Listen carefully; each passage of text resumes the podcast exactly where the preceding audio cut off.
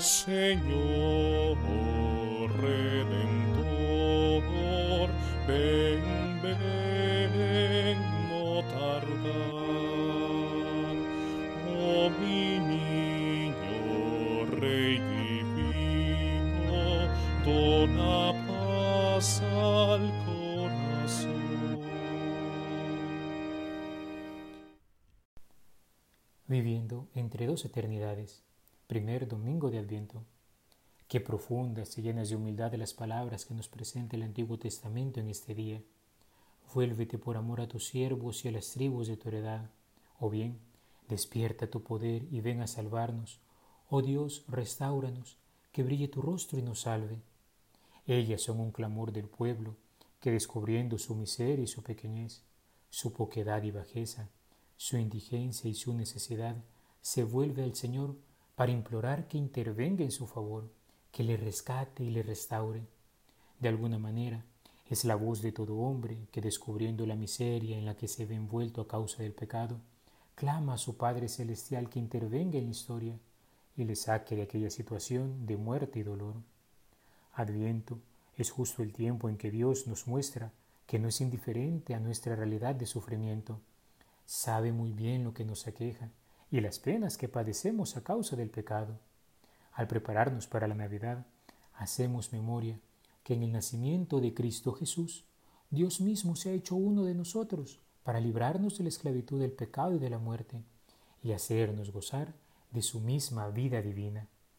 Hacemos memoria que Dios mismo entró en la historia de la humanidad y así entró en la historia de cada uno de nosotros para salvarnos, para darnos una esperanza, para darnos no solo la libertad temporal, sino para abrirnos un horizonte de eternidad.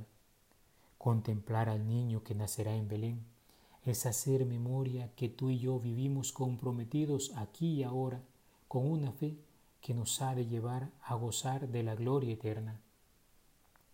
El tiempo de Adviento nos hace recordar que nuestra existencia terrena es, como diría Santa Teresita, un instante entre dos eternidades.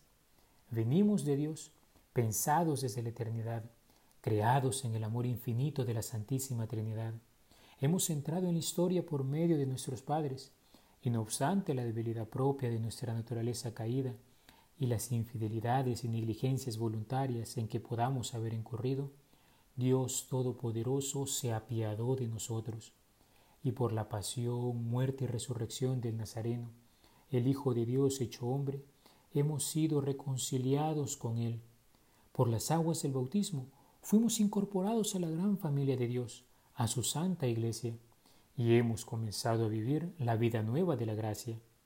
Y llenos de profunda esperanza, anhelamos el día en que lo contemplaremos venir con gloria y majestad para entrar plenamente en aquella eternidad en la que junto con los ángeles y santos la alabaremos llenos de la alegría que caracterizará el domingo que no conocerá el ocaso. Es en ese mismo espíritu que leemos en el Santo Evangelio de hoy la invitación de Jesús a la vigilancia. Velad, dice el Señor, pues no sabéis cuándo vendrá el Señor de la casa, si al atardecer o a medianoche, o al canto del gallo o al amanecer. No sea que venga inesperadamente y os encuentre dormidos. Lo que os digo a vosotros lo digo a todos, velad. Y es que si bien es cierto, queridos hermanos, que esta vida terrena es breve, es justo el tiempo en que se juega el modo en que hemos de pasar la eternidad.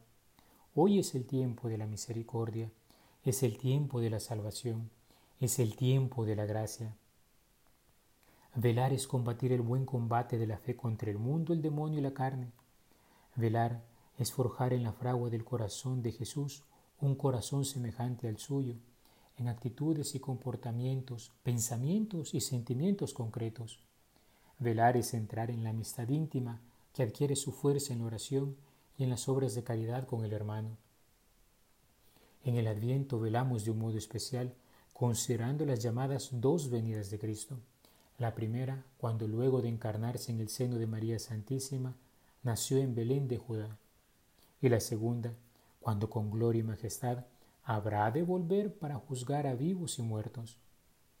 San Cirilo de Jerusalén contemplando esas realidades, se maravillaba y decía, anunciamos la venida de Cristo, pero no una sola, sino también una segunda, mucho más magnífica que la anterior. La primera llevaba consigo un significado de sufrimiento. En esta otra, en cambio, llevará la diadema del reino divino, pues casi todas las cosas son dobles en nuestro Señor Jesucristo. Doble su nacimiento, uno de Dios desde toda la eternidad, otro de la Virgen en la plenitud de los tiempos. Es doble también su descenso, el primero silencioso, como la lluvia sobre el vellón, el otro manifiesto todavía futuro. En la primera venida fue envuelto con fajas en el pesebre, en la segunda se revestirá de luz como vestidura. En la primera soportó la cruz sin miedo a la ignominia. En la otra vendrá glorificado y escoltado por un ejército de ángeles. No pensemos, pues, dice el santo, tan solo en la venida pasada. Esperamos también la futura y habiendo proclamado en la primera, bendito el que viene en el nombre del Señor, diremos eso mismo en la segunda, y saliendo al encuentro del Señor con los ángeles, aclamaremos adorándolo, bendito el que viene en el nombre del Señor. El Salvador vendrá, no para ser de nuevo juzgado, sino para llamar a su tribunal a aquellos por quienes fue llevado a juicio. Aquel que antes, mientras era juzgado, guardó silencio, refrescará la memoria de los malhechores que osaron insultarle cuando estaba en la cruz, y les dirá, esto hiciste y si yo callé.